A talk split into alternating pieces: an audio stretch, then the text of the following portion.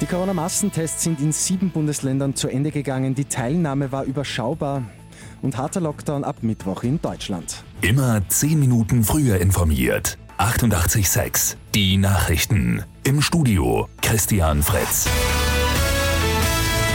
Bis auf Oberösterreich und das Burgenland sind die flächendeckenden Corona-Massentests gestern zu Ende gegangen. Mit mäßiger Beteiligung weit hinter den Erwartungen. Etwas mehr als ein Drittel der Berechtigten in Niederösterreich haben teilgenommen. In Wien waren es nur knapp mehr als einer von zehn. In Wien gibt es ab heute aber weiterhin die Möglichkeit, sich gratis testen zu lassen. Die Teststraße im Austria Center bleibt für Antigentests geöffnet. Auch Oberösterreich und Tirol verlängern die Möglichkeit für Gratistests. In Deutschland geht übermorgen erneut ein harter Lockdown los. Dieser gilt dann bis einschließlich 11. Jänner. Der Einzelhandel schließt bis auf Geschäfte des täglichen Bedarfs. Präsenzunterricht in den Schulen soll keiner stattfinden.